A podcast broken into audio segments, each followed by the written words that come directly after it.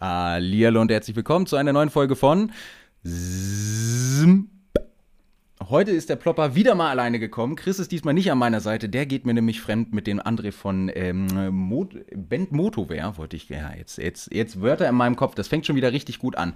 Denn ich habe mir heute wieder Verstärkung geholt. Eine ganz wundervolle junge Dame ist an meiner Seite, imaginär gesehen, beziehungsweise virtuell an meiner Seite. Und ähm, mit ihr darf ich heute ganz viel über das Thema 3 quatschen, wo ich mich schon sehr darüber freue. Denn heute ist mit dabei ähm, Sophia Terjung. Hallo Sophia, schön, dass du dir Zeit Ja, hi. Wenn du dich alleine fühlst beim Plopper, ich hätte auch gern mitmachen können. Kein Problem. oh, dann, dann weiß ich jetzt schon, dass ich mir dann von Chris anhören darf, äh, dann machst du das mit irgendwelchen anderen, dann halt eben nicht. Ja. also wollen wir ihn gar nicht erst eifersüchtig machen. Aber nee, vielen herzlichen okay. Dank. genau, wie wir beim letzten Mal eigentlich auch schon angefangen haben. Sophia, wer bist du eigentlich und warum genau habe ich dich eigentlich angeschrieben und Bock darauf gehabt, mit dir eine Folge aufzunehmen? Hau einfach mal raus, das, was dir okay. so einfällt. Ich fange einfach mal an. Also, mein Name ist Sophia Terjung. Ich fahre seit ähm, sehr langer Zeit.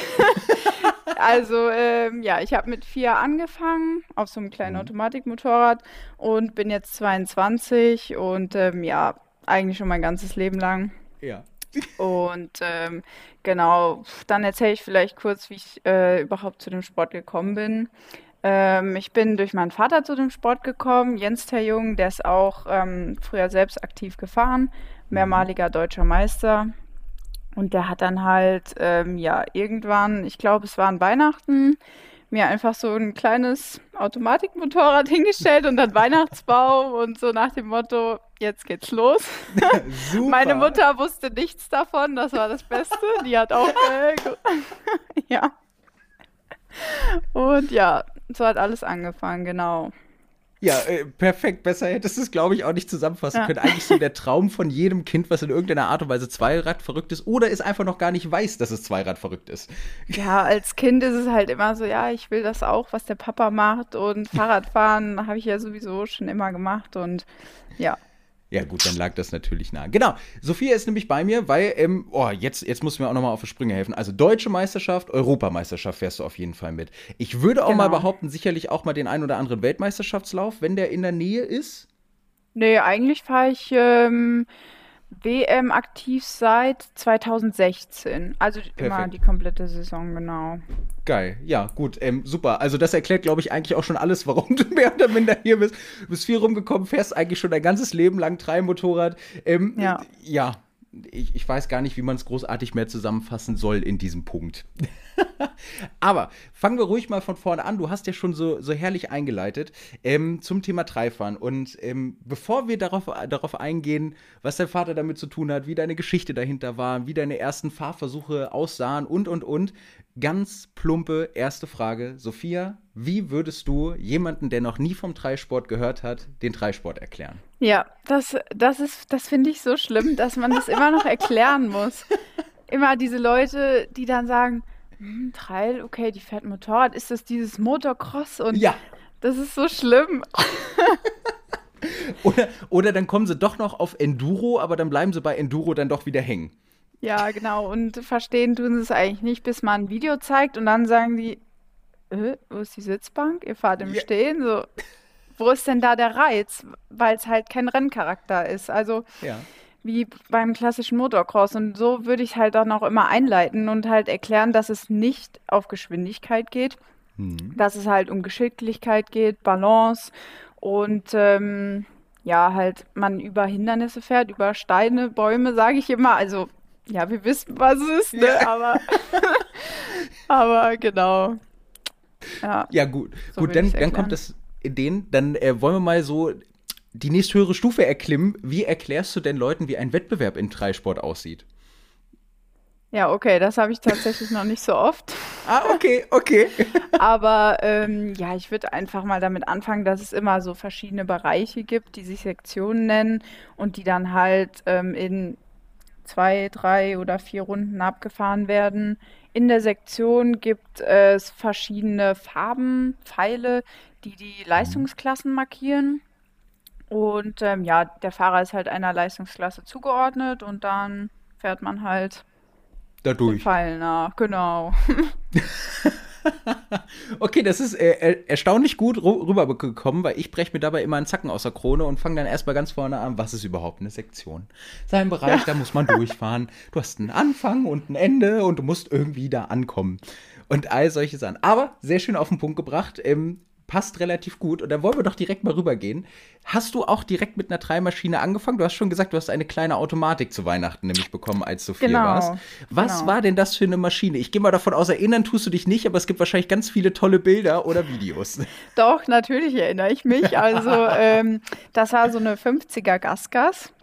Oh, ja. Jawohl ja. zwei Gängen. Zuerst durfte ich nur im ersten Gang fahren und dann wurde irgendwann auch der zweite eingelegt. Und es gibt halt tatsächlich noch Videos, kann ich dir auch gerne mal schicken, wo ich einfach so fast gegen die Garage fahre oder so einfach mitten auf der Wiese umfalle und richtig witzig auf jeden Fall. Mein Helm größer als mein Körper gefühlt. so. ja. Und ja. Okay, ich kann mir das sehr gut vorstellen. Vor allem muss ich auch sagen, ich habe direkt im Kopf, wie die Mutter dann daneben steht und einfach nur am Schreien ist. Was machst du mit unserem ja. Kind? Ja, Nein! Genau.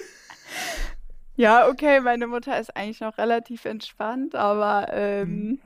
ja, wie Mütter halt sind, ne?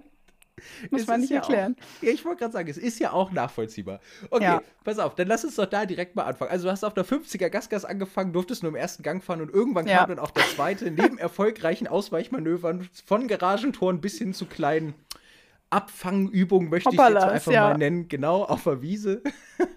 genau, wie, ja. wie bist du denn dann jetzt dahin gekommen, wo du eigentlich ja jetzt fährst? Also, weil jetzt sind ja auch Hindernisse an der, an der Tagesordnung, wo ich ja selbst daneben stehen würde und sagen würde, ah, mh, okay, das fahre ich vielleicht später. ja, ich habe äh, angefangen auf kleinen Paletten über mhm. Paletten zu fahren. Und dann ähm, sind wir natürlich auch äh, ja, in Trailgelände irgendwann gefahren und da halt kleine Steine und alles Mögliche, mhm. äh, wo dann auch schon mal öfter das Vorderrad platt war, weil ich einfach nicht oh. anheben konnte. Geil. Ja. ja.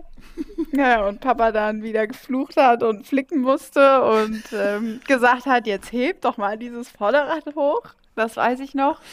Und ähm, ja, was ich auch noch weiß, dass ich eigentlich, also ich kann mich auch nicht mehr so richtig dran erinnern, aber ich bin halt so die ersten Jahre immer nur rumgefahren und fand das mhm. cool, hinter Papa herzufahren und ich habe nie irgendwie so rechts und links geguckt. Ich war eigentlich immer zufrieden damit, so rumzutuckern. und dann, ja, ich kann mir das auch so richtig vorstellen. Ich stelle mir das, also wie du schon gesagt hast, ne, ein Helm im Übergröße, der eigentlich fast so groß ist wie dein gesamter Körper. Im Optimalfall dann noch Gummistiefel, weil was anderes findet man ja dann seltenst in Kindergröße. Ja, Stiefel hatte ich. Ah, okay. Ja, ja. Das, das passt dann auch. Und dann aber wie.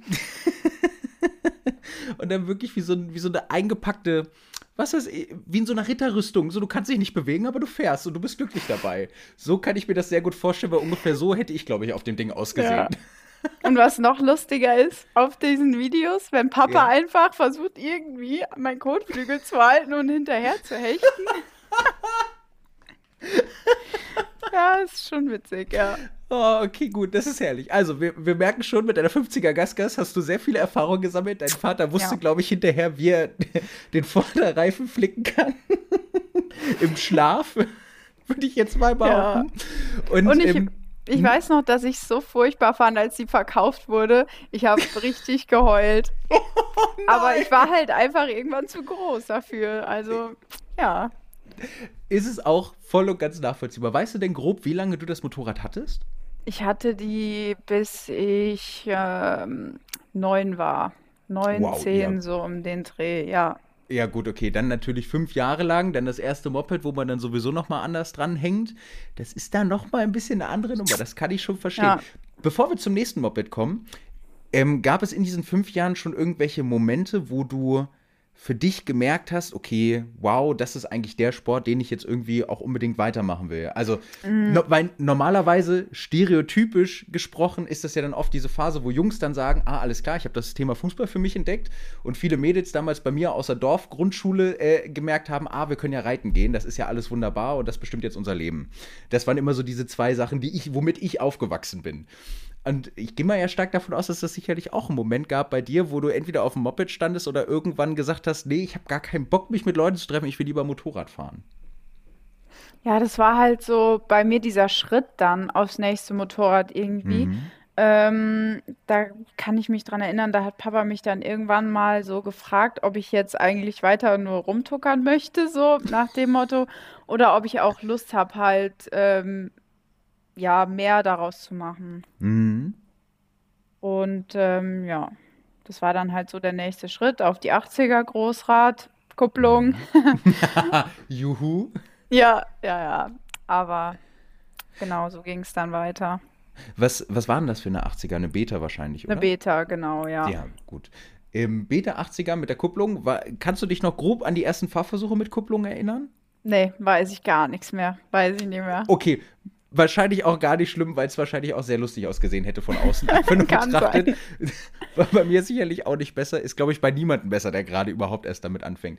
Okay, das heißt, du hattest die 50er Gasgas-Automatik, dann kam die 80er Beta. Wie lange bist du die 80er Beta gefahren? Wahrscheinlich auch, bis du wieder zu groß warst dafür.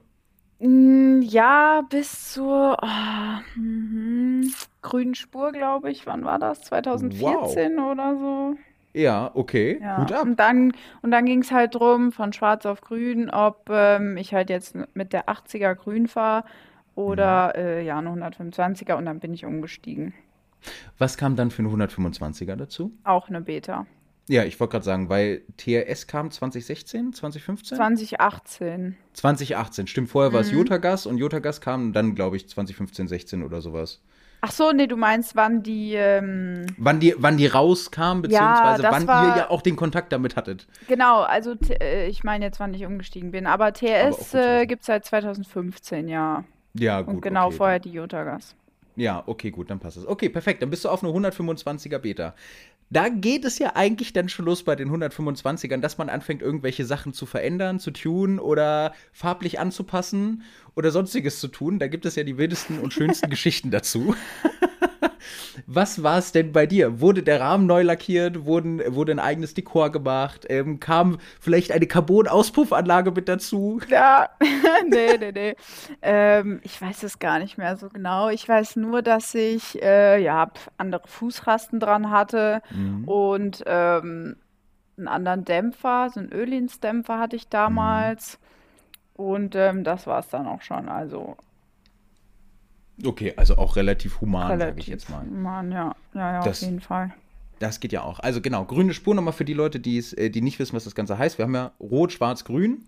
Rot ist im Prinzip das leichteste. Das ist so mehr oder minder durch den Bereich durchfahren, wo man alle möglichen Hindernisse mehr oder minder umfährt, je nach Leistungsklasse und je nach Wettbewerbsniveau an sich.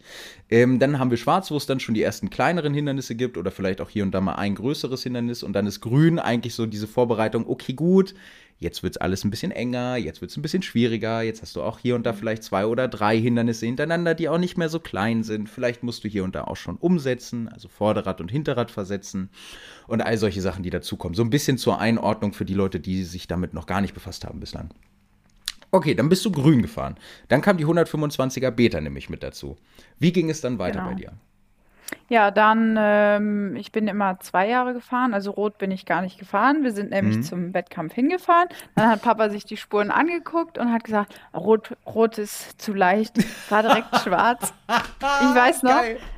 ich weiß noch, wie ich halt diesen Wettkampf gefahren bin und mir so dachte, ich habe nicht viel geschafft, ne, weil so neue Situation und Ja. äh, ja, genau. Zwei Jahre bin ich schwarz gefahren am Anfang, dann zwei Jahre grün. Es war halt immer so, das erste Jahr, wenn ich aufgestiegen bin, bin ich halt, was heißt überhaupt nicht zurechtgekommen, aber es war halt schon eine Herausforderung. Und dann Mhm. ähm, im zweiten Jahr, wenn ich dann zurückgekommen bin, ich meine, man hat diese äh, eigentlich immer dieselben Läufe in denselben Geländen.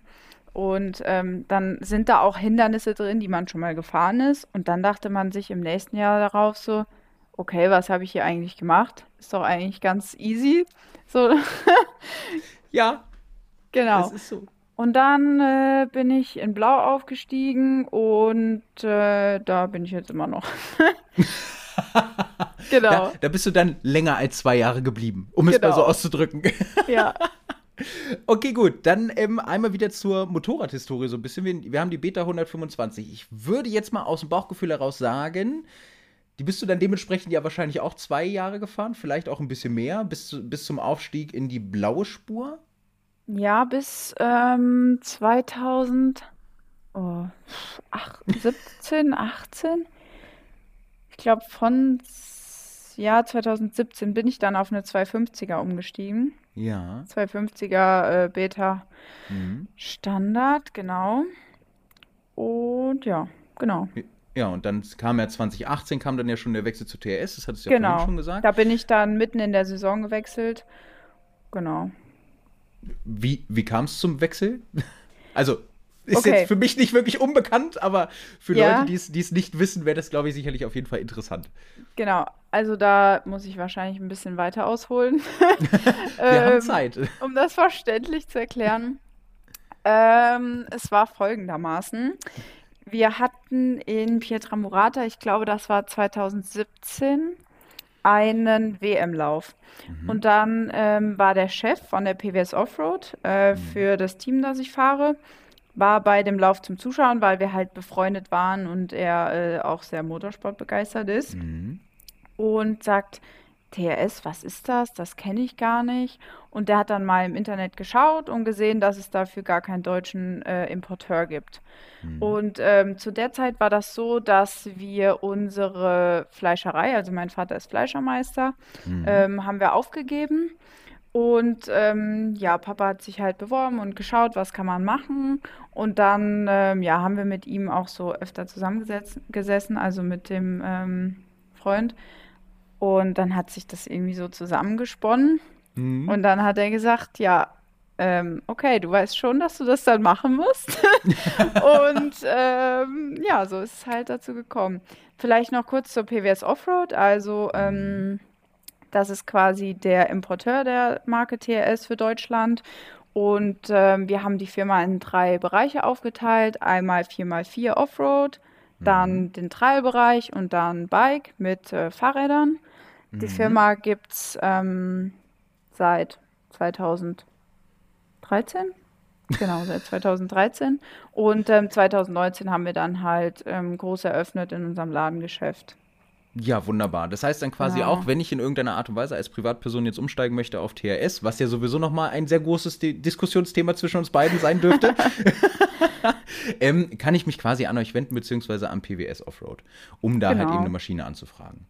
Genau, und ähm, wir vertreiben halt über ein Händlernetz. Wir sind quasi der Importeur Mhm. und ähm, haben überall in Deutschland verteilt äh, halt unsere Händler. Ja, gut, okay, das ist natürlich wunderbar. Ja, äh, perfekt. Das heißt, dann wissen wir schon mal, gut, okay, da kam dann sehr wahrscheinlich der Wechsel zustande aus diesen Gründen, weil das dann sich so zusammengesponnen hat und so funktioniert Genau, hat. ja. Und dann der Wechsel zu TRS kam. Und seitdem fährst du ja logischerweise auch TRS. Genau. Gut, jetzt die schwierigste Frage. Ähm, versuch sie einfach so zu beantworten, wie du dich fühlst. Und es ist alles in Ordnung, wie, wie du antwortest. Was war dein Lieblingsmotorrad von den ganzen Motorrädern? Ähm, das ist echt schwierig. Hm, Ich Also, weiß. ja, ich würde schon sagen, ähm, dass TRS eigentlich schon so mein Lieblingsmotorrad ist. Mhm.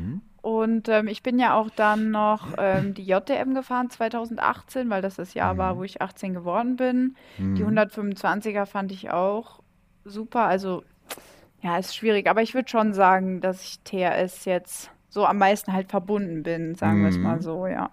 Okay, gibt es ein Modell ja, wo du sagst, diese TRS äh, hat mich einfach umgehauen? Also es dreht sich gar nicht darum, dass es die beste TRS, die jemals gebaut wurde, sondern es dreht sich wirklich einfach nur darum, ähm, vielleicht die erste TRS, die du gefahren bist oder ähnliches, weil du dann gemerkt hast, wow, dieses Motorrad hat eine andere Geometrie, ich komme ganz anders damit klar, ein anderes Ansprechverhalten oder war es ein Modellwechsel, wo sich irgendwas verändert hat, wo du auf einmal sagst, ey, das Ding ist ja viel spritziger als äh, die Vorjahresmaschine zum Beispiel. Also was ich ähm, krass fand, natürlich beim Umstieg, klar, die Geometrie.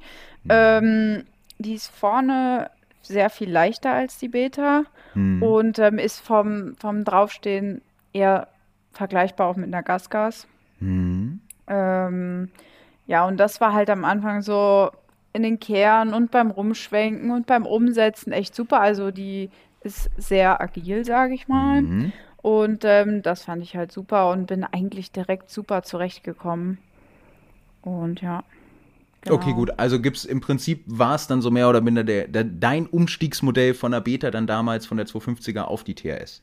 Genau. Und ich habe jetzt auch kein keine Modellserie, kein Modelljahr, wo ich sage, das war die und ich hätte jetzt keinen Bock gehabt, eine neue äh, mhm. zu bekommen. Es ist halt so bei TRS, dass sie immer ähm, sehr fortschrittlich sind. Also die schauen halt, mhm. was ist an dem Motorrad jetzt dieses Jahr vielleicht ähm, schief gelaufen. Hier müssen wir die Bodenplatte noch verbreitern, weil äh, ja, das irgendwie dann besser ist mit den Fußrassenhaltern und für den Rahmen. Und da machen die mhm. halt jedes Jahr so kleine Verbesserungen, die man dann merkt und sich so denkt, ah, okay, da haben sie sich was bei gedacht und ähm, ja, finde ich super eigentlich. An TRS es halt so eine moderne Marke ist.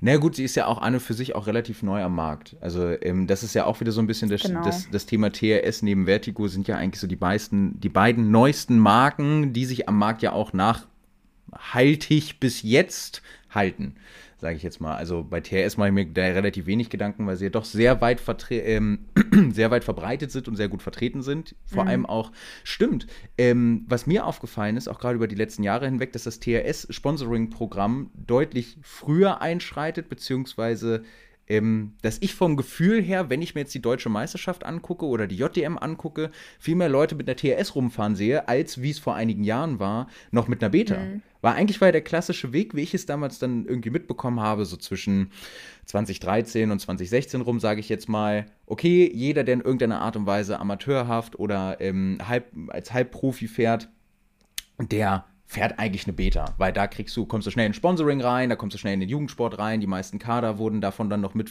äh, mit vertreten, unter anderem, ich überlege gerade, ähm, na gut, Hippie Racing, was ja eigentlich immer noch ein Name ist, die ja, glaube ich, auch mit Beta angefangen haben, wenn es mich nicht so ganz täuscht. Die, ähm, wovon ich einfach viel mehr mitbekommen habe und in den letzten Jahren ja TRS deutlich mehr auf den Markt kam, was das mhm. Ganze angeht. Bekommst du von diesen ganzen Sponsoring und ähm, ähnliches, hast du das also A, hast du das auch so wahrgenommen, dass da ein Wechsel stattgefunden hat, was das Sponsoring in Deutschland angeht?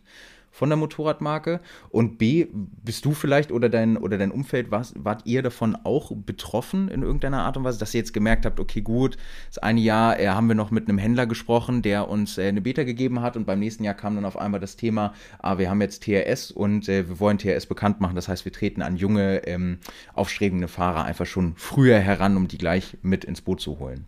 Hm. Also ich würde sagen, dass diese ähm, starke Verbreitung einfach daran liegt, dass es vorher keinen deutschen Importeur gab und da ja. vielleicht die Hemmschwelle höher war, das Motorrad zu kaufen, Österreich. Ah, vielleicht bekomme ich keine Teile, ich habe keinen mhm. Ansprechpartner, es ist so mhm. weit weg.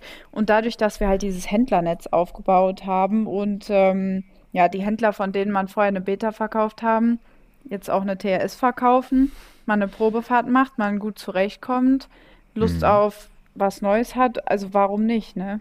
Mhm. Okay. Voll, vollkommen berechtigter Punkt. Ja. Ähm, jetzt hatte ich gerade einen roten Faden in meinem Kopf und der rote Faden ist gerade wieder ein bisschen weggegangen. Sorry. Er wird definitiv gleich wieder kommen. Nee, du kannst überhaupt nichts hören. das passt alles wunderbar. Ähm, ah, genau, jetzt habe ich ihn wieder. Ähm, wenn du eine TRS beschreiben müsstest, du hattest es ja vorhin schon angesagt, ähm, die Geometrie ist so ein bisschen wie eine Gasgas, meintest du. Wie kann man das Ansprechverhalten beschreiben? Ist das auch eher wie eine Gasgas, die eher dazu neigt, dass sie ein bisschen ruppiger am Gas hängt und vielleicht mehr übers Vorderrad schiebt in den Kurven?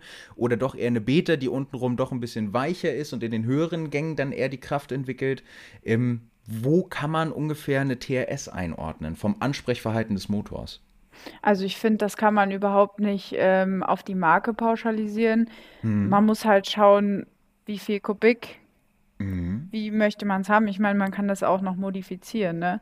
Ich, ähm, was ich so jetzt aus der Erfahrung her mitbekommen habe, dass zum Beispiel eine 250er relativ ruhig läuft und ähm, ich mhm. fahre auch eine 250er, ähm, ja, die einfach, die kann auch bissig sein vom Ansprechverhalten. Mhm. Ne? Also, ähm, ja, meine läuft äh, nach Geschmackssache etwas ruhiger untenrum.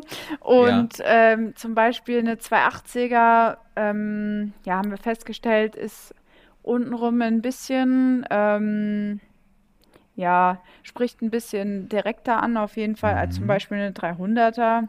Mhm. Was man aber auch nicht jetzt auf jede 280er beziehen kann. Also wenn man mhm. jetzt gerne 280er fahren möchte, dann kann man es auch so hinbekommen, dass sie von unten raus ruhig läuft. Deswegen mhm. finde ich, ist das schwer zu sagen. Okay, ist, ist ja völlig berechtigt. Das heißt, wir hören aber ja da, oder, oder man kann ja daraus dann jetzt auch schon mal ziehen, okay, gut, das heißt, du fährst schon mal eine 250er, bist mit der 250er auch völlig zufrieden. Die Auf Frage, die bei Fall. mir gerade aufploppt, ich weiß aber nicht, ob du sie beantworten kannst. Für dich ist es überhaupt nicht schlimm.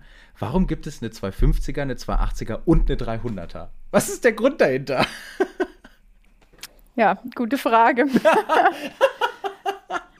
alles, alles. Ich weiß nicht, das. alles gut hätte ja sein können, dass du das irgendwie mitbekommen hattest oder weil es da irgendwie mal eine Pressemeldung mitgab und du es über deinen Vater mitbekommen hast. Und das ist so der Gedanke, der mir so gerade kam. So, also ja, es ist cool, dass es das gibt, wenn man das so darauf beziehen kann, die 250er hat zwar auch Leistung, ist aber ein bisschen ruhiger, die 280er vielleicht ein bisschen spritziger, die mhm. 300er hat obenrum mehr Leistung, ist aber untenrum ein bisschen entspannter. Kann ja auch sein, dass es einfach nur den Grund hat, um so ein bisschen mehr Streuung und ein bisschen mehr Variation anzubieten, was das ja, angeht. Ich denke auch, das sind halt die gängigsten Kubikklassen, die auch die anderen Marken anbieten. Auch wieder ein berechtigter Punkt, das stimmt natürlich. Ah, genau. Und ein Punkt, wo ich nochmal nachfragen wollte, du hattest gesagt, dass, ähm, dass man das Ganze ja einstellen kann, wie man will. Ähm, meinst du jetzt einstellen von, von Vergasereinstellung oder kann man tatsächlich in irgendeiner Art und Weise auch das Mapping verändern? Ja, also ähm, ich meine jetzt natürlich klar den Vergaser oder ähm, ja, den Gasgriff, einen kurzen Gasgriff, mhm. einen langen Gasgriff oder ähm, ja, den Zylinder bearbeiten und so weiter. Okay, gut. Alles klar. Ich, ich, ich dachte, mhm. da wäre irgendwas an mir vorbeigegangen, so dem Motto, ja, und du bekommst hier noch einen Dogge mitgeliefert, dann kannst Na, du deinen nee, Laptop nee, nehmen, nee. kannst ihn da reinstecken oder kannst du ein bisschen rumhacken und entweder machst du alles kaputt oder alles viel besser. Oh, und jetzt ist mir gerade noch eingefallen, was wir früher bei der 125er immer verändert haben. Ja. Wir haben ganz am Anfang immer zwei Kupplungsfedern rausgenommen, damit die Kupplung leichter geht. Aber ist jo. vollkommen nachvollziehbar, finde ich. okay. Ja, das haben früher viele gemacht und dann, ja, hinterher halt nicht mehr. Aber am ja, gut, schon, ja. Aber, aber das passt ja auch. Aber das äh, bringt mich zu, äh, können wir ja perfekt, ist, meine Güte, das ist ja eine perfekte Überleitung, Sophia, zu, ähm, was veränderst du eigentlich jetzt an den Motorrädern, die du jetzt für eine neue Saison bekommst? Also gibt es mhm. da immer so Grundtones in Form von, ja, also erstmal kommt da ein anderes Öl rein, dann werden vielleicht andere Federn verbaut, äh, vielleicht sogar ein komplett neues Fahrwerk, äh, dann müssen da andere Kupplungsscheiben rein, weil das irgendwie dann viel besser funktioniert. Vielleicht habe ich irgendwie eine Getriebesonderanfertigung. So what? Wer weiß? Ich weiß, es kostet alles ohne Ende Geld, aber ich habe ähm, sehr viel gesehen und bin nicht mehr so verwundert über solche Sachen.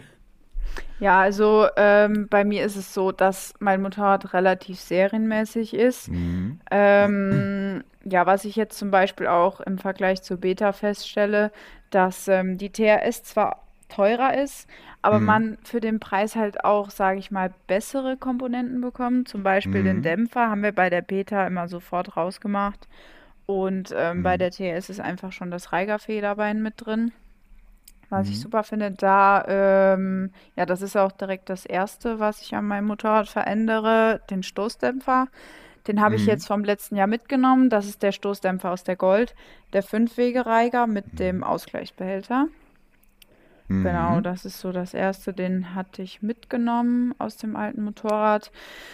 Dann, ähm, ja, ein paar kleine äh, Sachen am Zylinder haben wir gemacht. Aber mhm. meine Kupplung und alles ist serienmäßig. Also damit komme ich auch super zurecht. Der Druckpunkt hält sich. Ähm, genau. Und was ich noch habe, ist die Bremszange von der Gold. Weil die einfach ein bisschen intensiver bremst, genau. Okay, interessant. Das hätte ich jetzt nicht gedacht. Eine Bremszange von der. Ja, okay, geile Nummer. Perfekt. Ja, dann, dann ist es auch gar nicht ich finde es, ich es immer sehr lustig, weil ich mit der naiven Herangehensweise von außen, wenn man in diesem Thema zwar drin ist, aber in diesem ganzen Wettbewerbsthema nie sonderlich tief drin war. Äh, dann, ähm, ja, also ich kann, ich kann schon mal sagen, liebe Zuhörerinnen und Zuhörer, sollte man irgendwelche komischen Raschelgeräusche oder ähnliches hören, dann sind es die Katzen im Hintergrund. Es tut mir leid. Sie können leider nicht still sein. ähm, Genau, weil wenn man das nur von außen sieht und dann irgendwie einen DM-Lauf sieht oder ähnliches oder Fotos oder Videos davon, dann sieht man die Maschinen und dann geht es mir meistens, so, dass ich da sitze und mir denke, ey, die müssen doch eigentlich eine komplette Ausstattung bekommen. Also irgendwie von andere Kettenräder, die irgendwas speziell gehärtete Bremshebel oder wie auch immer, was auch immer. Das ist so diese laienhafte und naive, äh, naive Ansichts- oder Herangehensweise an dieses ganze Thema. Für mich ist es immer sehr schön zu hören, so unter dem Motto, ja, nee, also eigentlich mache ich nur zwei Sachen und der Rest ist serienmäßig und äh, es funktioniert ja. Warum soll ich da denn jetzt großartig mehr machen? Genau, genau, so finde ich es auch auf jeden Fall. Ähm, ja, es gibt Leute, die sich dann vielleicht noch eine leichtere Gabel reinmachen und so weiter. Ähm, mhm. Die von der 125er ist auch leichter, ja. ja, das ist die von der 125er. Aber mhm. ähm, zum Beispiel bei der WM muss man ja ein gewisses Gewicht auf die Waage bringen und dann bringt einem das nichts, das so leicht zu machen wenn man mhm. dann nicht durch die Abnahme kommt. und ähm, ja, wie schon gesagt, ich finde die TRS in Anführungszeichen aus der Kiste einfach mhm. super. Also da kann jeder mit losfahren.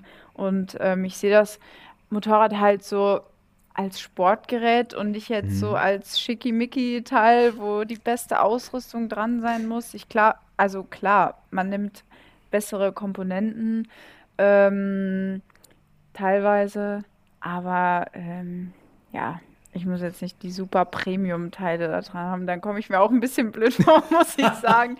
Dann sagt jeder so, ah, hier, sie hat das beste Motorrad, warum kommt ja. sie da jetzt nicht hoch? Und ja, äh, ja. genau. Das ist nicht so meins, muss ich sagen.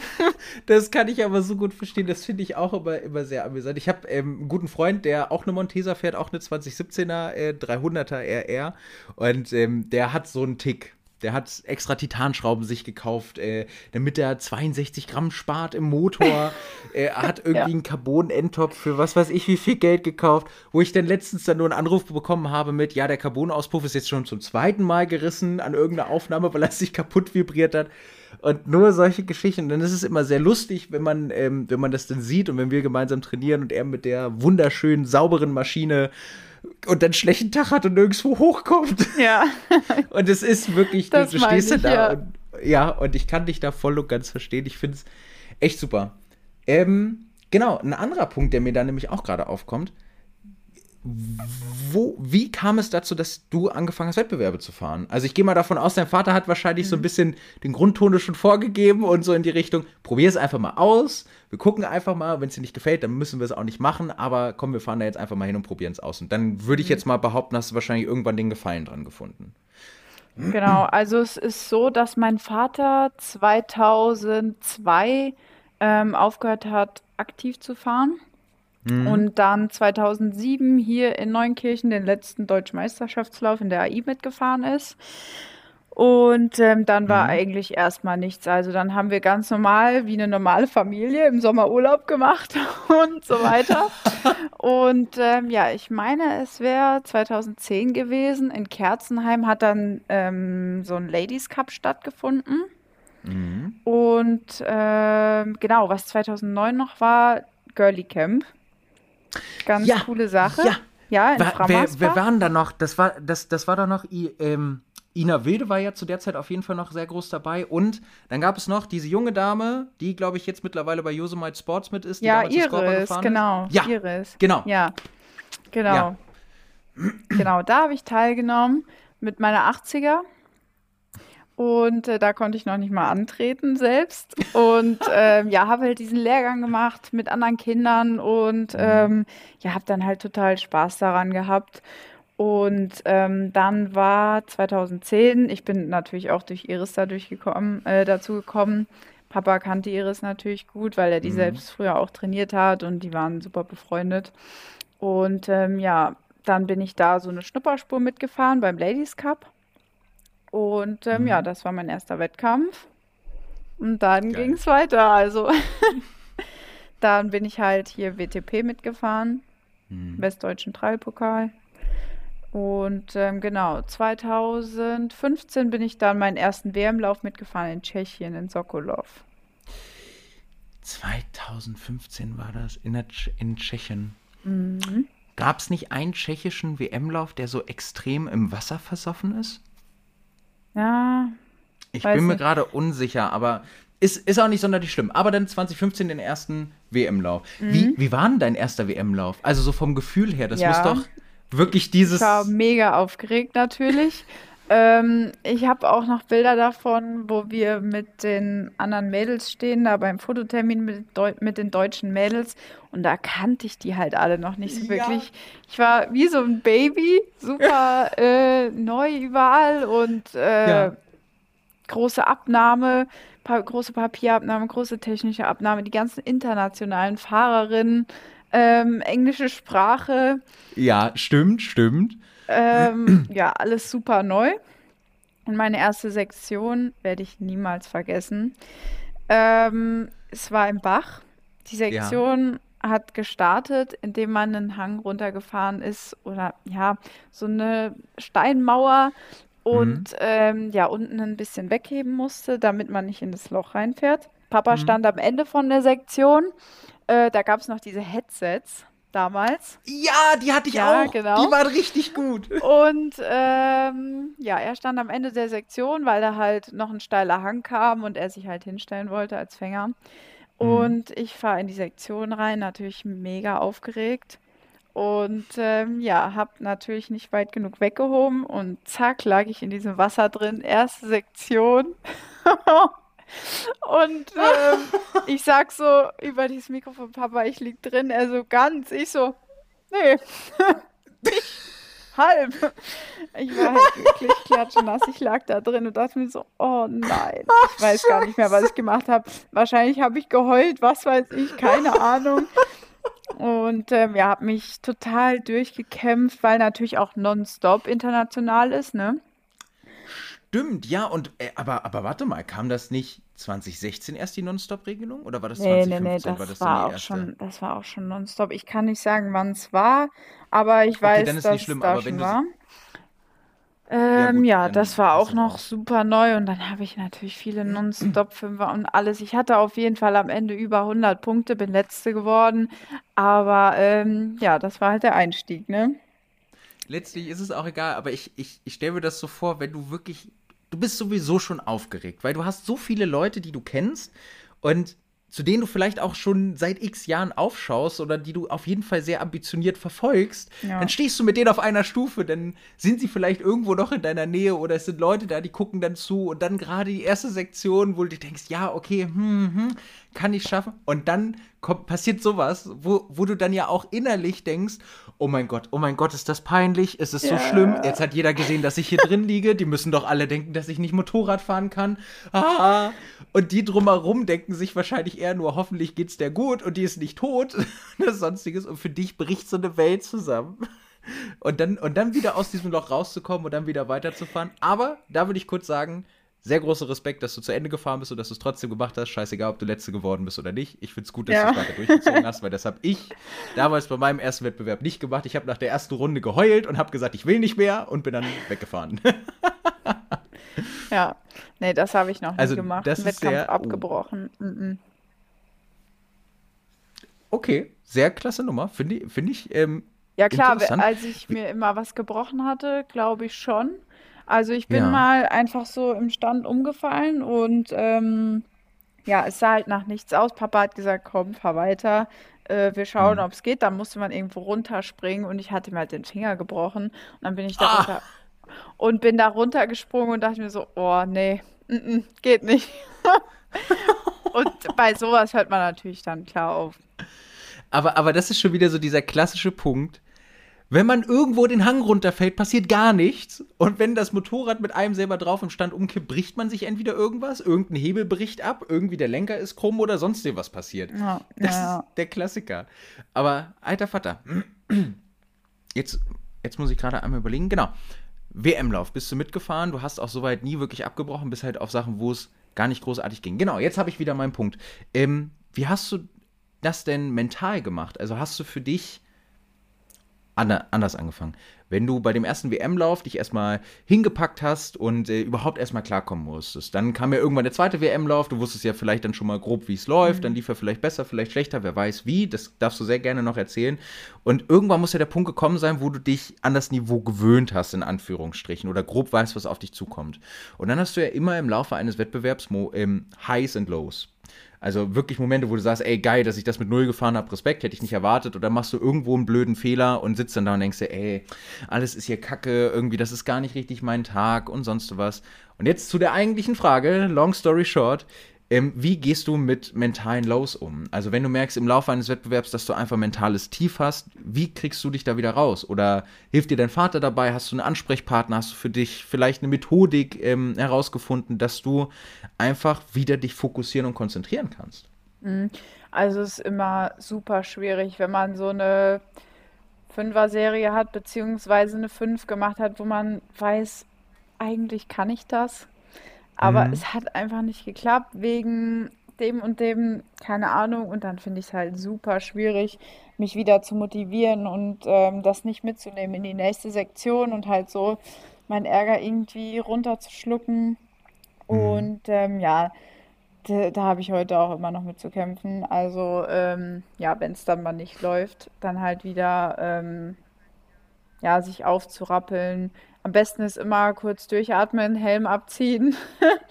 ähm, ja, oder auch wenn es eine längere Zwischenstrecke ist, einfach mal schreien. das äh, kann auch Wunder bewirken. das glaube ich sehr gern. Kann ja, ich mir gut vorstellen. Und ähm, ja, dann einfach sammeln und wirklich versuchen, nicht den Ärger mitzunehmen in die nächste Sektion und dann da auch noch irgendwas Blödes zu machen, ja berechtigter Punkt. Hast du irgendein Ritual, was du vor jeder Sektion machst? Also in Form von, okay, gut, äh, dreimal nochmal die Vorderradbremse betätigen, weil ich das irgendwie drin habe in meinen körperlichen Zuckungen. Oder ich muss unbedingt äh, fünfmal durch die Nase ein und viermal durch den Mund ausatmen. Gibt es da irgendwas, wo du sagst, okay, gut, mit dem Ritual komme ich auf jeden Fall durch diese Sektion durch oder bin bereit, jetzt loszufahren? Ja, ich habe immer so einen krassen Tick ähm, dass ich immer so die Handschuhe nach vorne schiebe, damit ähm, die halt richtig sitzen und hier keine Falten ja. in der Handfläche sind und so. Und ähm, ja, was ich manchmal mache, so meinen Kopf schütteln. Einfach so, ja. Und ähm, auch wenn ich in die Sektion einfahre, mache ich so fünfmal auf meinen Schalthebel, dass auch ja so der erste Gang drin ist, wenn ich los Ja. Das mache ich irgendwie, keine Ahnung. Weiß auch nicht warum, aber irgendwie gibt es mir Sicherheit. Das ist so mein Tick. Aber, aber dann ist ja auch gut und völlig fair. Ähm, wie gehst du mit diesem ganzen Druck um? In Form, also mit Druck meine ich, du bist in einem Wettbewerb, egal ob es jetzt lokaler Wettbewerb oder international oder wie auch immer, was auch immer ist. Du stehst in einer Sektion und es sind viele Zuschauer drumherum. Wie gehst du mit diesem Druck um? Weil es ist ja natürlich was anderes. Du hast A, Flatterband da, du weißt, mhm. dass du den Weg so fahren musst. Du kannst nicht drumrum fahren, wenn du meinst, dass du jetzt gerade blöd angefahren hast. Und dann hast du noch Leute, die vielleicht grölen, die vielleicht irgendwas zwischenrufen oder irgendwas. Ähm, wie gehst du damit um? Kriegst du das hin, das auszublenden oder ist es einfach Gewohnheit von dir, dass du sagst, ich bin da jetzt so lange schon mit dabei und ich habe jetzt mittlerweile diese Erfahrung, dass ich zwar weiß, dass ich es nicht ausblenden kann, aber ich fahre einfach meinen Flow durch und dann geht es irgendwann. Also international habe ich damit überhaupt kein Problem. Da können so viele Zuschauer da sein, äh, mhm. wie will. Und ähm, ja, die können auch irgendwas rufen, klatschen, machen. Ähm, ich bin dann so im Tunnel.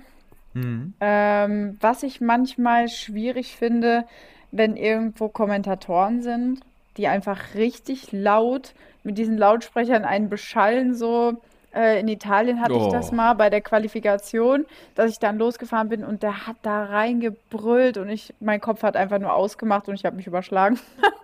Aber ähm, ja, und in Deutschland finde ich es schwierig, weil man kennt mhm. teilweise die Leute und denkt, oh, jetzt steht der da, oh, jetzt muss es klappen.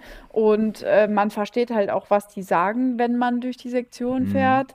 Und das hört man manchmal schon. Meistens ähm, schaffe ich das abzuschalten und bin so im Tunnel, dass ich gar nicht sehe, wer außerhalb der Sektion steht. Dass ich einfach mhm. nur äh, ja, Papa im Fokus habe, mich im Fokus und vielleicht einen anderen Fahrer, der gerade fährt. Mhm. Ähm, ja, genau. Okay. So ist es, das ja. ist, also, also Hut ab, weil das ist aber ein berechtigter Punkt, über den ich jetzt so auch gar nicht nachgedacht habe, weil in Deutschland hast du einfach schlichtweg das Problem, du verstehst die Leute.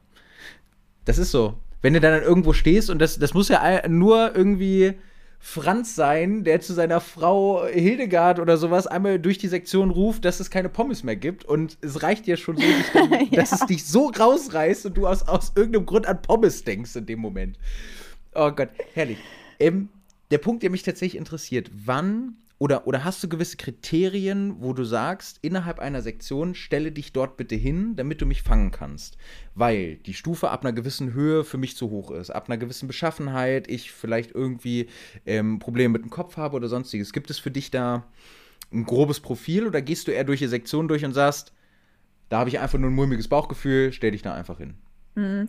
Ja, also es ist so, dass mein Vater ja schon mein Leben lang bei mir dabei ist mhm. und ähm, der auch immer mit mir durch die Sektion gelaufen ist. Früher natürlich mehr als heute. Da hat er sich mhm. überall hingestellt und gesagt, hier, da, mach das, fahr da lang und so. Mhm. Äh, mittlerweile weiß ich das ja auch selbst. Aber er weiß halt genau, wo er sich hinstellen muss, wo ähm, mhm. ich mich vielleicht nicht traue an Stufen. Klar, sowieso, wenn es irgendwie gefährlich wird, stellt er sich hin. Oder auch steile Abfahrten. Ähm, mhm oder Sachen, wo halt links und rechts äh, nichts ist, stellt er sich dann nebenhin und ähm, ja, bei so Sachen. Mittlerweile kann ich mich auch relativ gut selbst fangen. Mhm, ähm, konnte okay. ich früher auch überhaupt nicht, weil er halt immer mitgegangen ist. Es war immer jemand da und dann war es natürlich auch äh, ein mulmiges Gefühl, wenn man dann mal eine Stufe gefahren ist, die vielleicht nicht so hoch ist, die ich schaffe, aber halt keiner da steht. Ja, kann ich voll und ganz verstehen. Für mich ist immer das schlimmste Gefühl, sobald man rückwärts fährt.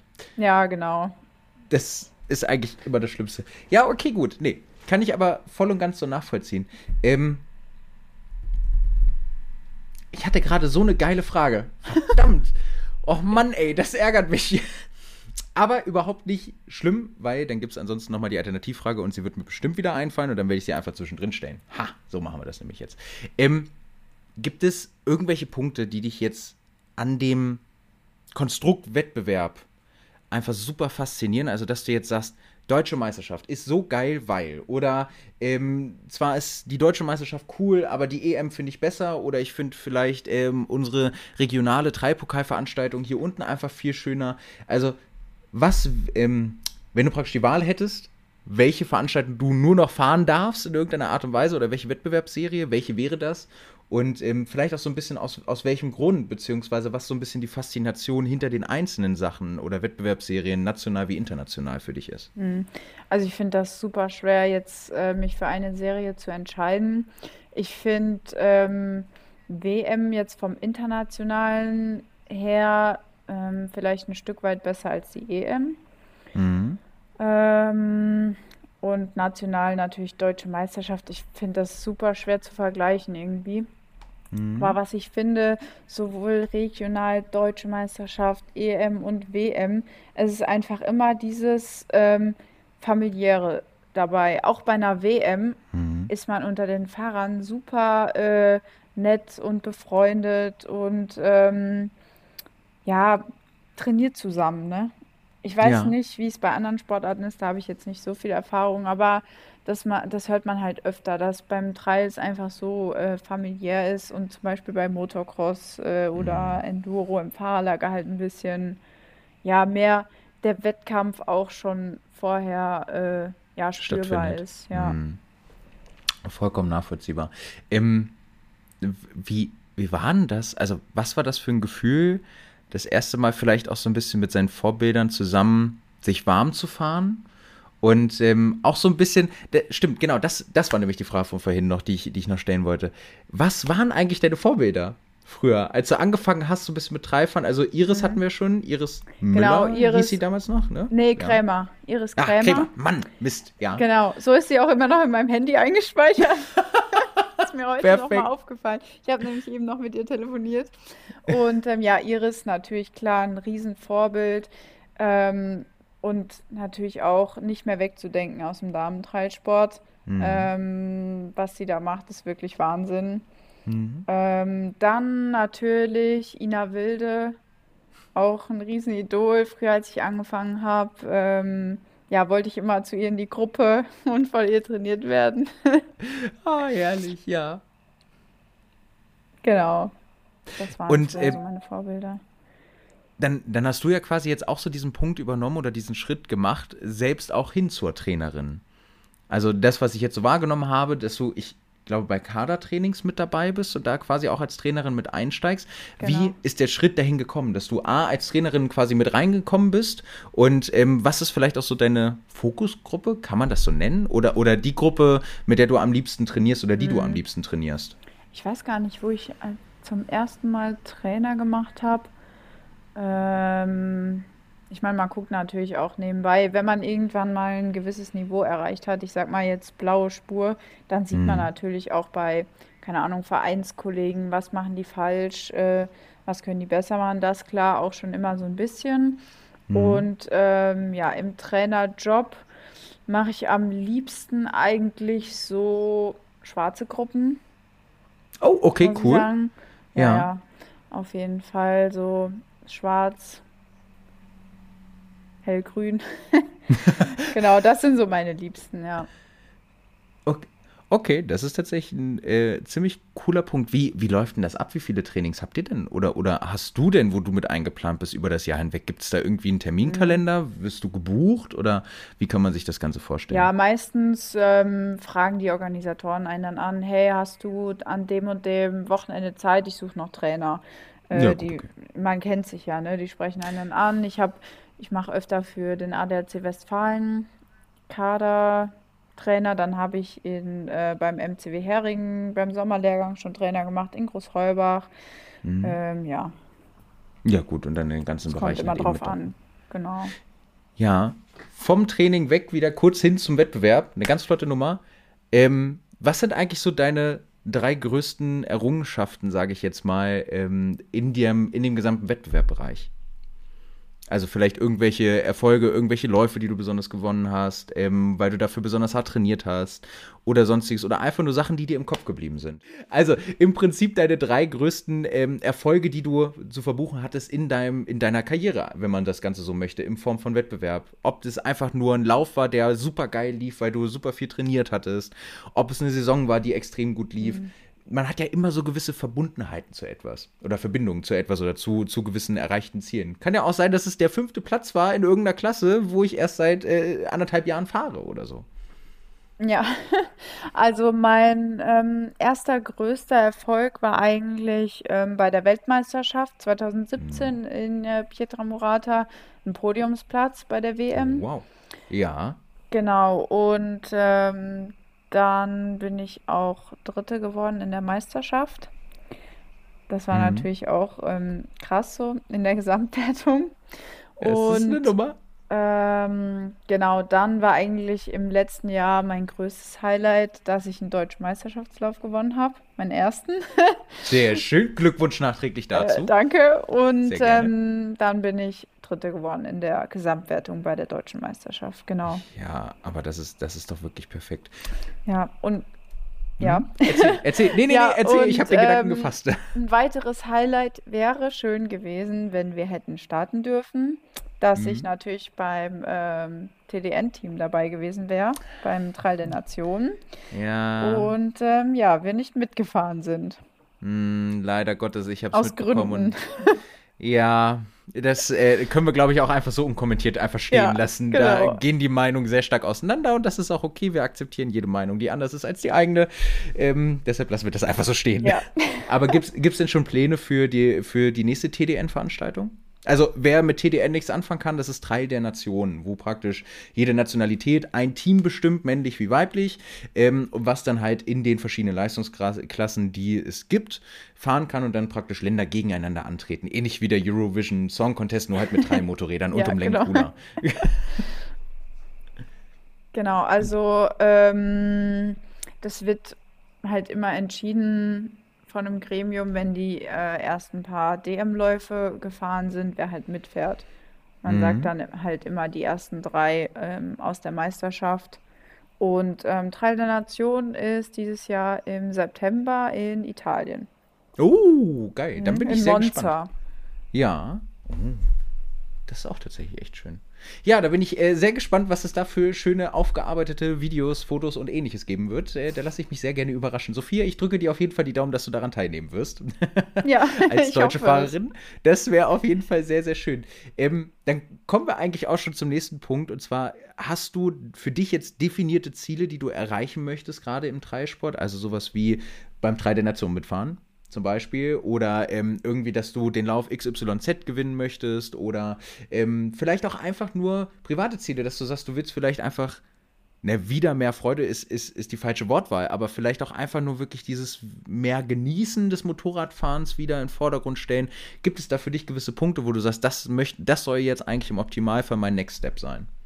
Also bei mir ist es eigentlich immer so, dass ich ähm, meine Ziele nicht so längerfristig über die ganze Saison stecke.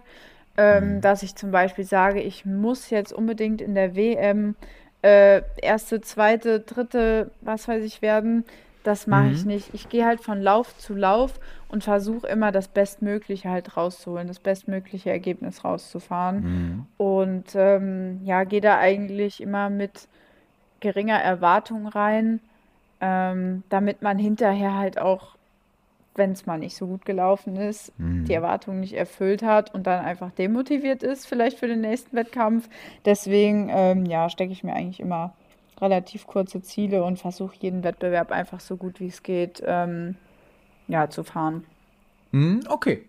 Vollkommen, genau. völlig fair enough, kann ich vollkommen nachvollziehen. Ist, glaube ich, auch eine sehr mental gesunde Herangehensweise an das, ja. an das ganze Thema, weil ansonsten machst du dich, genau. glaube ich, wirklich einfach nur kaputt.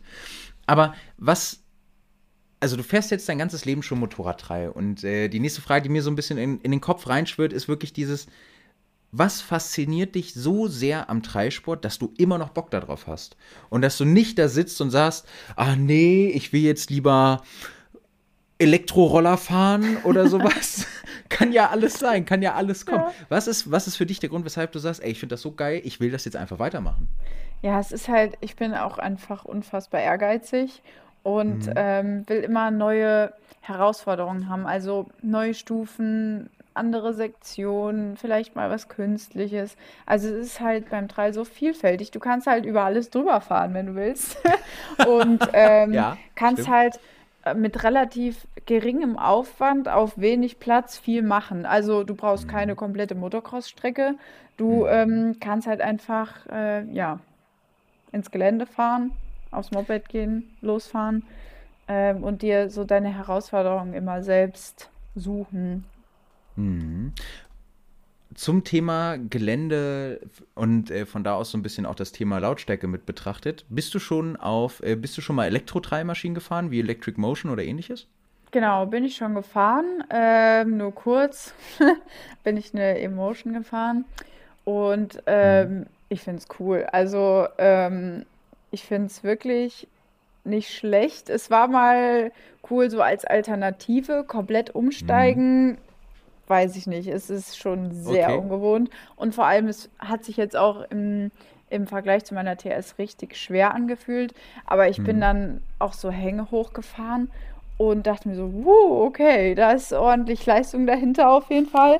Ähm, die Power ist direkt da und ja. ähm, ja, wenn man irgendwie mal Bock drauf hat, keine Ahnung, irgendwo zu fahren im Garten oder ähm, vielleicht im Wald. ähm, äh, das stört halt keinen, ne? Damit kannst ja. du irgendwie so machen, was du möchtest. Aber was mich halt so stört, dass es, ja gut, es gibt eine Kupplung, hm. aber es ist halt super ungewohnt. Ich denke mal, das da stimmt. muss man sich drauf einstellen, wenn man da äh, umsteigen will oder was weiß ich dass man da halt äh, ja, ein anderes Fahrgefühl hat. Auch völlig nachvollziehbar. Also jetzt gerade ist ein Umstieg für dich noch nicht denkbar. Wie schaut es denn so in fünf bis zehn Jahren aus? Weil das Thema Elektromobilität kommt ja einfach. Ja, ja. Sagst, du, sagst du einfach per se, ist mir vollkommen egal, komme was wolle, ich will den Verbrenner haben. Oder ist es dann irgendwo, wo du sagst, ja gut, komm, also wenn ich dem Ganzen jetzt noch sechs Jahre gebe, dann ist die Entwicklung vielleicht so weit, tralala, und dann ist es auch nicht mehr so wild. Das kann ich jetzt überhaupt noch nicht sagen. Also wenn das die Entwicklung ist und ähm, ja, es so sein soll, dann klar. Aber jetzt kann ich es mir halt überhaupt noch nicht vorstellen. Und ähm, ja, ich fand es auch eigentlich relativ witzig. Dieser Junge, mhm. von dem ich das Motorrad gefahren bin, der mhm. ähm, ist dann halt mit meinem Motorrad gefahren Mhm. Und ähm, hat erstmal Gas gegeben, ohne Ende ist auch die Hänge hochgebraten. einfach wahrscheinlich, weil er diesen Sound äh, so gut gefunden hat. Ich meine, das ist ja auch nur eine 250er Zweitakt, ne? Aber ähm, ja, das ist halt das, was so ähm, ja, das Ganze irgendwie so ein bisschen unspektakulär macht, dass man halt keinen Sound hat. Das finde ich, find ich so geil, dass das immer noch so ein, so, ein, so ein Punkt ist. Das macht es unspektakulär. Weil ich stehe da und ich finde das richtig geil, dass es keinen Lärm macht. Dass du daneben ja. stehen kannst, du kannst dich unterhalten und es kann irgendjemand trainieren und es geht dir nicht auf den Nerven. Finde, also völlig okay, völlig cool. Ich kann es komplett nachvollziehen. Es gibt sehr viele Leute, die eben genau diese Meinung haben. Deshalb finde ich es sehr interessant, weil es für mich halt genau andersrum ist und ich sage, also die Montesa wird mein letztes Verbrenner-Moped sein, danach wird es ein E-Moped äh, werden für mich. Äh, deshalb finde ich das immer sehr interessant, was da so hintersteckt, was völlig in Ordnung ist und auch überhaupt nicht wertend gemeint ist, in keinster Art und Weise. Aber ja, ich, ich kann es mir schon vorstellen, gerade für dann ähm, doch Leute, die Benzin im Blut haben, äh, ist es schwierig, genau dieses Motorgeräusch so ein bisschen ähm, aufzugeben. Ja, ich glaube, das trifft es schon sehr gut. Wer weiß, vielleicht werden wir in zehn Jahren Soundgeneratoren in Motorrädern haben. Ja, oder auch ähm, bei der WM gab es ja mhm. auch ähm, bis zum letzten Jahr noch eine ähm, E-Klasse. Mhm. Und wenn die Quali von denen losging, die sind immer als erstes gefahren, man mhm. hat es einfach nicht mitbekommen. Ja. Ich dachte ja. so, fahren die jetzt schon? Oh, da fährt schon einer.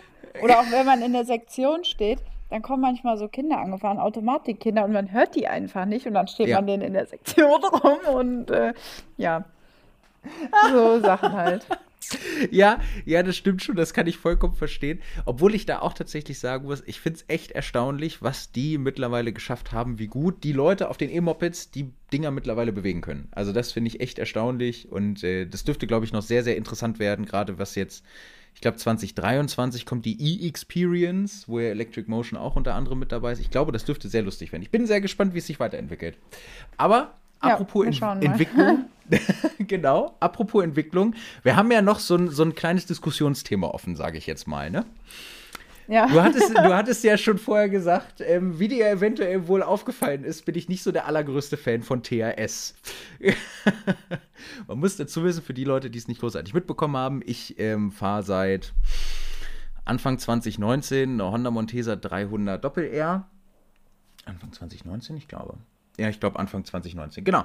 Und ähm, TRS fand ich und finde ich immer noch sehr interessant, auch gerade was die ganzen Entwicklungssprünge angeht und alles Mögliche.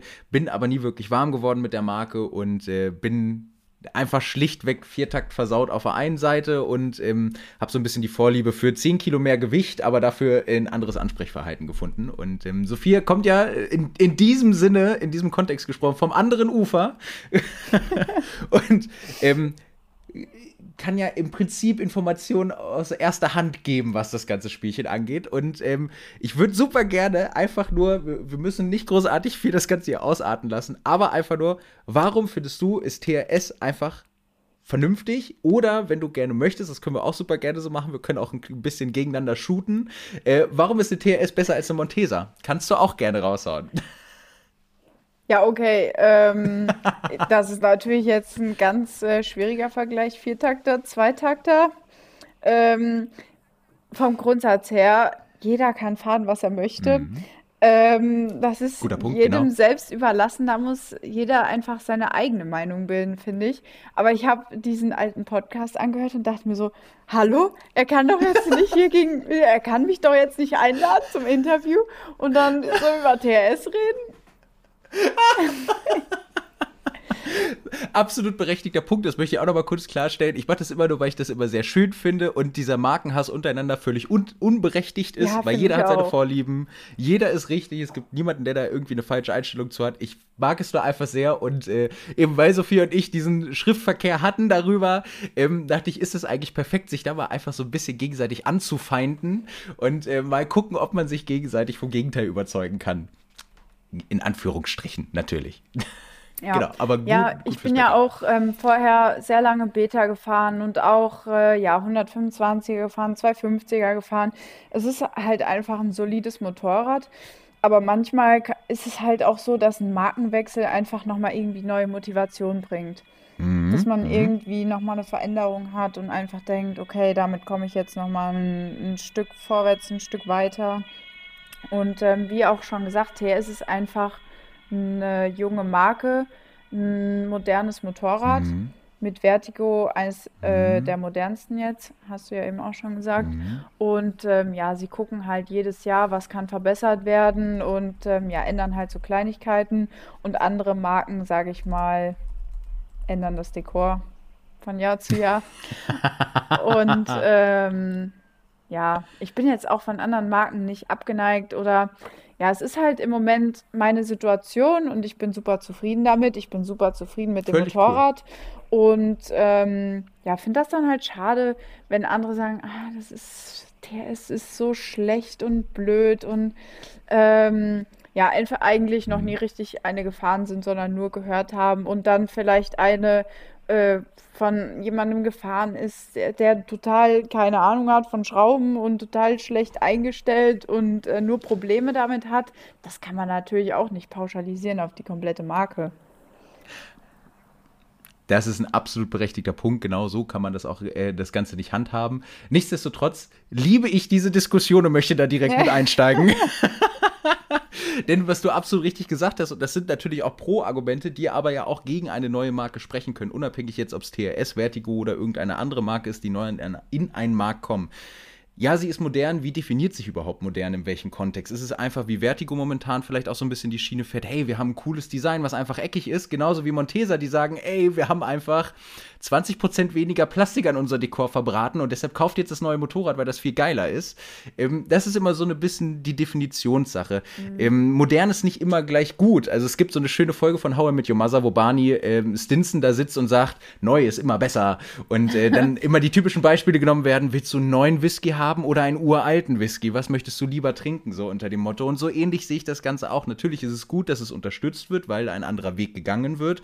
Im selben Zuge man sich aber dennoch den ganzen Negativseiten in Anführungsstrichen halt bewusst sein muss. Jede neue Marke hat das Problem, dass sie Probleme, technische Probleme hat, die in den Kinderschuhen stecken, die einfach mit der Zeit erst ausgemerzt werden können. Wenn man jetzt natürlich böse argumentieren möchte, könnte man auch sagen, ja, warum muss TRS so viele Kleinigkeiten verändern? Ja, äh, weil sie so viele Probleme haben. Das ist nicht der Fall. Das muss man auch ganz klar dazu sagen. Und das ist ähm, bei mir immer so ein bisschen das Ding, ich glaube, da steckt auch so ein bisschen die alte Generation oder die Generation von meinen Eltern vielleicht auch so drin. So, der Bauer frisst nicht das, was er ähm, der Bauer frisst nur das, was er kennt. Und Montesa gibt es schon seit x Jahren und hey, guck mal, die haben es gar nicht nötig, sich so viel verändern zu müssen. Also kauft ihr nur Montesa, weil die ist langlebig.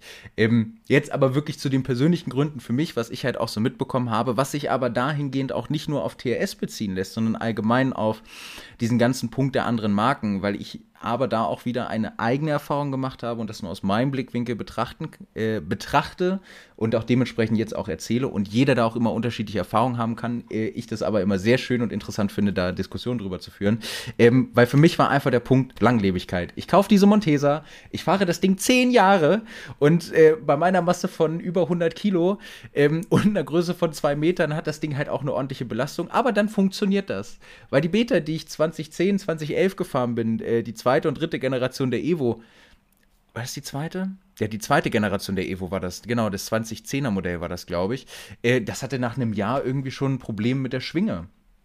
Oder die Gasgas, mit der ich wieder angefangen hatte, Moped zu fahren, die dann auf einmal schon Probleme mit den Kolben hatte, wo ich dann immer da saß und mir dachte, es sind so tolle Mopeds und es macht so viel Spaß. Und warum kann das Ganze denn jetzt nicht langlebig sein? Und das ist für mich tatsächlich immer dieser ausschlaggebende Punkt, weshalb ich dann natürlich auch eigene Erfahrungen äh, mit TRS gemacht habe, beziehungsweise auch viel mitbekommen habe, ähm, wo man aber auch ganz klar sagen muss, die Sachen, die ich mitbekommen habe, sind so auch bei anderen Marken vorgefallen. Das ist definitiv der Punkt. Nichtsdestotrotz, Sophia, du hast vollkommen recht und ich werde mich auch irgendwann noch mal auf eine TRS setzen und dann werde ich dich anrufen und werde dir erstmal erzählen, wie falsch ich lag.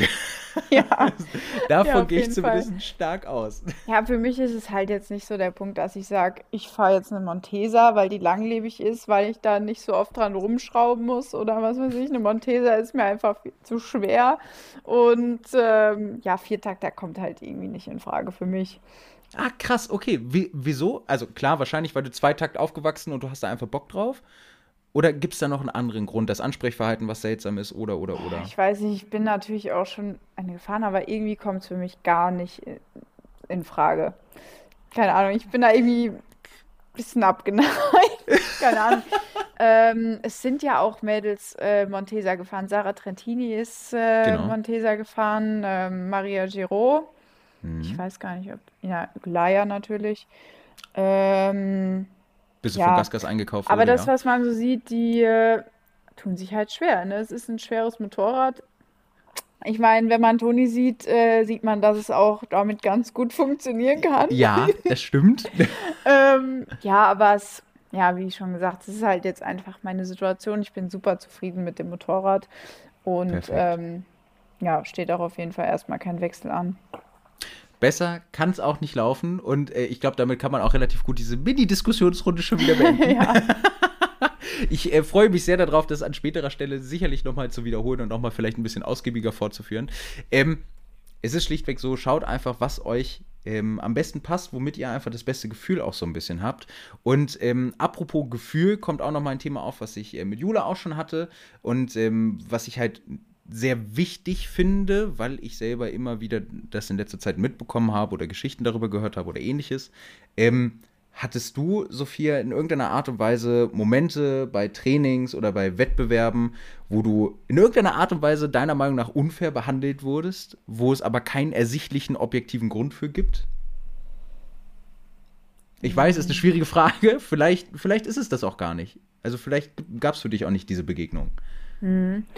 Ähm, ja, es gab bestimmt ähm, in Sektionen mal Fälle, natürlich international bei Nonstop. Mm. Immer mm. diese Diskussion. Die vor mir ist eine Spanierin, hat zehn Sekunden auf einer Stelle gestanden und dann mm. komme ich daher, mache meinen Kopf und ah, ich muss losfahren und dann mm. pfeift er schon und da fühlt man sich natürlich schnell ungerecht behandelt. Ne? Nonstop ja. ist total schwierig und eine große Diskussion. Und ähm, sonst natürlich auch Diskussionen mit dem Punktrichter von wegen, hier, du bist über einen Pfeil gefahren, du hast Spur gekreuzt und äh. so weiter, ja. Mhm, diese ganzen klassischen typischen Situationen. Ja, gut, okay, aber das kann ich voll und ganz verstehen. Aber dann äh, hast du ja tatsächlich äh, durch die Bank weg eigentlich positive Erfahrungen gemacht, bis auf die klassischen Kleinigkeiten, sage ich jetzt genau, mal. Genau, ja, auf jeden Was? Fall. Ja, das finde ich aber eine sehr super Nummer. Das freut mich sehr. Ähm, abschließend, apropos Gefühl, apropos jeder soll die Marke fahren, worauf er oder sie Bock hat ähm, und jeder kann das machen, was er sie es möchte. Was würdest du eigentlich einem Anfänger raten? Wenn der jetzt sagt, ich habe davon jetzt gehört, ich will das unbedingt mal ausprobieren, was wären so deine ersten Punkte, wo du gesagt hätte, wo du jetzt sagen würdest, das solltest du auf jeden Fall als nächstes tun? Mhm. Also eine Person, die noch kein Moped hat, noch nie damit in Berührung kam. Okay, also ähm, ich würde auf jeden Fall erstmal eine Wiese suchen mit viel äh, Platz. äh, okay. Weil man kennt es. Es kommen einfach Leute, die sagen, hier, ich fahre seit 30 Jahren Straßenmotorrad und ähm, Teil sieht halt einfach so spielerisch aus und so leicht ja. aus. Und jeder denkt, äh, ich fahre seit 30 Jahren Motorrad und ich steige da jetzt drauf und kann das. Und ähm, mhm hängt am Gas und äh, ja, schwierige Sache. Ähm, ja, was würde ich einem Anfänger noch raten? ist echt schwierig. Auf jeden Fall Lehrgänge mitmachen, auch mit anderen und mhm. ähm, ja, einfach dann am Ball bleiben und ähm, direkt am besten von Anfang an sich Sachen beibringen zu lassen, bevor man sich falsch aneignet. Mhm. Und ähm, ja, das wäre es eigentlich auch schon. Und für Kinder natürlich ähm, ist immer cool, wenn die mit einem Elektromotorrad anfangen können. Also ähm, wenn man jetzt auch so Schnuppertrainings macht oder so, du hast keinen mhm. Lärm, die Kinder haben keine Hemmschwelle. Du kannst sofort, äh, sage ich mal, den Notaus abziehen, den Stecker ziehen, dann bleiben die mhm. Dinger stehen. Du musst nicht ankicken mit den Kindern, äh, du hast keine Kupplung. Ist eigentlich wie Fahrradfahren, ähm, finde ich super für Kinder. Kann ich voll und ganz nachvollziehen. Ähm, finde ich, ist auch ein ziemlich guter Punkt. Und da finde ich genau dieses Elektro-Ding eigentlich perfekt aufgehoben auch schon. Auf jeden also, Fall, ja. Zum jetzigen Zeitpunkt ist das wirklich der Hammer. Ja. Wunderbar. Dann, ähm, ja, Sophia, ich würde sagen, das sind da so die klassischen Sachen. Ich bedanke mich super dolle bei dir, dass du dir die Zeit genommen hast. Klar, und, gerne. Äh, du schön von dir erzählt hast. Äh, mir hat es sehr, sehr viel Spaß gemacht und auch so einen schönen Einblick geben zu können. Ähm, Siehst du, da fällt mir gerade noch was ein, bevor ich das nämlich auch noch vergesse. Was sind denn eigentlich deine aktuellen Sponsoren? Ja, genau. Also wie ich schon angesprochen habe, ich bin in dem ähm, THS Deutschland Rennteam. Da mhm. sind ähm, drei Mädels drin, die Sarah Bauer, Vivian Wachs mhm. und ich. Und drei mhm. Jungs, Franzi Katlek, Paul Räumschüssel und Jan Peters. Mhm. Ähm, das Ganze steht unter dem Dach der PWS Offroad, mhm. wie ich auch eben schon gesagt habe. Und das Ganze, das ganze PWS Offroad-Konstrukt steht ähm, unter einer Firma, PWS, Presswerk Strutthütten mhm. heißt die Firma, ist ein Industrieunternehmen. Und mhm. ähm, genau, das ist eigentlich mein größter Sponsor, Supporter. Und ähm, ja, wofür ich auch richtig dankbar bin. Also, ich glaube, einen besseren Support kann man sich nicht wünschen. Genau, und dann ähm, haben wir natürlich unsere Teamsponsoren. Ähm, mhm. Nils, das Öl, das wir fahren. Ähm, ja, Jitsi, unser Bekleidungssponsor. Genau, ich hoffe, ich habe keinen vergessen. Und dann natürlich äh, regionale Unternehmen, die wir auch unser, auf unseren Klamotten haben als Teamsponsoren, genau. Ja, gut. Das passt dann natürlich perfekt. Ja, äh, dann würde ich sagen, genau das ist der Punkt, wenn man da auch nochmal nachgucken will. Ihr werdet auf jeden Fall auf Social Media bei uns auf dem Instagram nochmal den Post sehen und äh, alternativ auch bei uns in der Folgenbeschreibung ähm, werden alle möglichen Links drin sein. Sophias Instagram-Account wird mit drin sein. Äh, da könnt ihr die ganzen Sponsoren auch noch einmal nachgucken. Äh, zu PWS Offroad schmeiße ich euch den Link da rein. Also, wenn ihr euch da ein bisschen tiefer eingraben wollt und ein bisschen mehr darüber wissen wollt, guckt gerne in die Folgenbeschreibung oder schaut auf Instagram auf vorbei. Ähm, da findet ihr auf jeden Fall alles. Sophia, recht herzlichen Dank. Ich hatte sehr, sehr viel Spaß mit dir. Ich freue mich sehr darauf, wenn wir ähm, in ein paar Monaten vielleicht nochmal darüber sprechen und äh, dann einen kleinen Rückblick auf die vergangene Saison machen können. Schnacken wir aber dann nochmal zu. Vielen herzlichen Dank, dass du da warst und dass du dir die Zeit genommen hast.